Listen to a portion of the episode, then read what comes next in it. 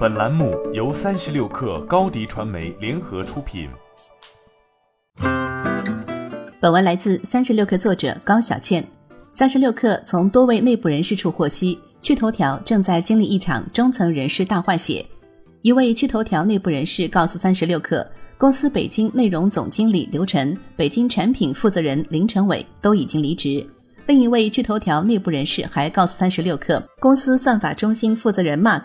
算法部门三位组长、数据中心负责人余姚、数据分析负责人郭江也已离职。根据三十六氪核查，上述成员的信息已经在趣头条企业办公系统里无从查找。趣头条曾是下沉市场跑出的三匹黑马之一，此前一直都保持着高速增长。此次公司中层大震荡，可能主要与上一季度的业绩表现不佳有关。今年第二季度，趣头条的利润率下滑，日活、月活增长放缓。用户使用时间也在下降。据头条 Q 二的利润率从去年同期的百分之八十三降至今年的百分之七十三点九。Q 二日活用户三千八百七十万人，环比增长百分之三点一，同比增长百分之两百零七点六。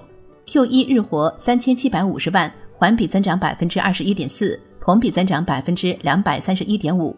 Q 二日活跃用户平均每日花费时间六十分钟，低于上一季度的六十二点一分钟。趣头条有百分之九十五以上的收入都来自广告，用户数据的下滑将直接影响到广告收入。多位内部人士认为，中层大换血可能是为业绩欠佳负责。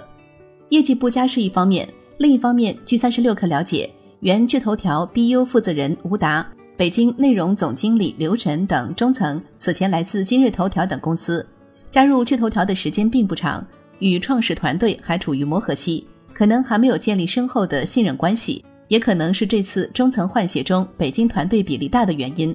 一位离职的趣头条员工对三十六氪表示，这一季度公司已经从上海总部派来一位财务负责人来管北京的全部业务。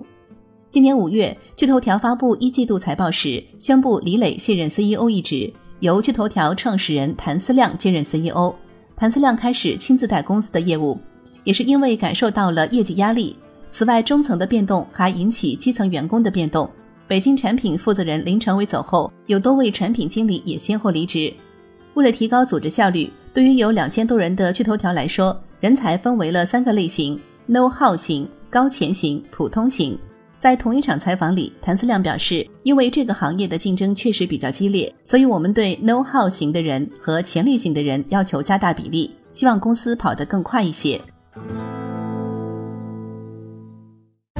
欢迎加入三十六氪官方社群，添加微信 baby 三十六氪 b a b y 三六 k r，获取独家商业资讯，听大咖讲风口，聊创业，和上万客友一起交流学习。高迪传媒，我们制造影响力。商务合作，请关注新浪微博高迪传媒。